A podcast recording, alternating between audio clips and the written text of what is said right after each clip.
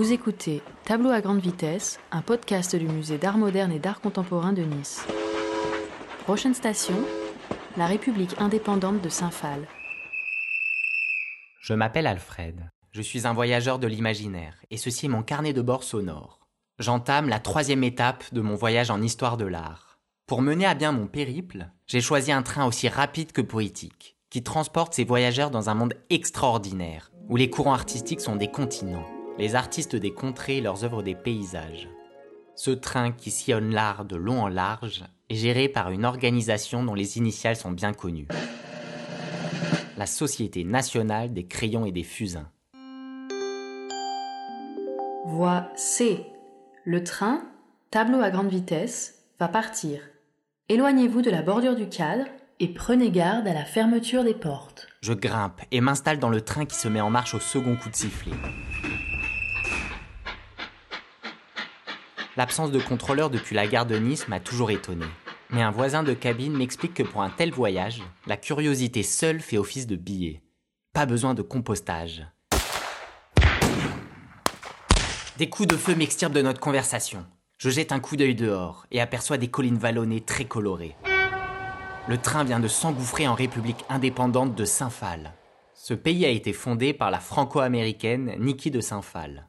Autodidacte, elle a commencé à le bâtir en 1953 et il fut rattaché au continent du nouveau réalisme, apparu lui en 1960. Le relief vallonné se transforme alors en imposante montagne blanche, immense accumulation d'objets et de débris de toutes sortes. Dans cet amoncellement, je discerne des vieux jouets, des livres, des chaussures ou encore des casseroles. Et tout cela tient debout grâce à un savant mélange de plâtre et de grillage. Je suis fasciné par ce décor que je vois défiler par la fenêtre, si proche des wagons qui s'élancent à flanc de falaise. Sous une pluie de coups de feu qui sifflent autour de moi, des coulées de peinture multicolores s'échappent de perforations au sommet de la montagne et la dévalent à toute vitesse, telles des cascades colorées qui s'abattent en ondées sur le toit du train. Il semblerait que la montagne immaculée cache en son cœur un réservoir de couleurs qui jaillissent lorsqu'on lui tire dessus. Elle est à la fois cible et exutoire pour la fondatrice de ce pays. Et d'ailleurs, qui habite cette étonnante contrée? Ces citoyens sont en réalité des citoyennes. Un peuple d'Amazones iconique, puissante, libre et monumentale. Elles, qu'on appelle les nanas, puisent leur force dans leur diversité, toutes unies sous la bannière de la sororité. Écartées dans d'autres pays, elles ont ici une place centrale, car ce sont elles qui ont le pouvoir.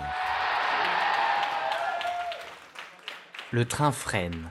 Il va s'arrêter dans un lieu incontournable de cette république, le jardin des tarots un ensemble de constructions colossales recouvertes de mosaïques qui ont été réalisées avec des fragments de miroirs et de céramique. Le train, tableau à grande vitesse, entre en gare de République indépendante de Saint-Phal. Ce train restera à quai une heure. Ce pays ne se résume pas qu'aux différents paysages que je viens de traverser. Il est vaste et extrêmement varié. Il faudrait y séjourner des semaines pour pouvoir le visiter en entier. Et je n'ai pas encore eu la chance de découvrir sa foisonnante pleine des estampes. C'est décidé. Je reste ici et je prendrai le prochain train. Un pays si passionnant mérite qu'on s'y attarde et qu'on s'y perde un peu.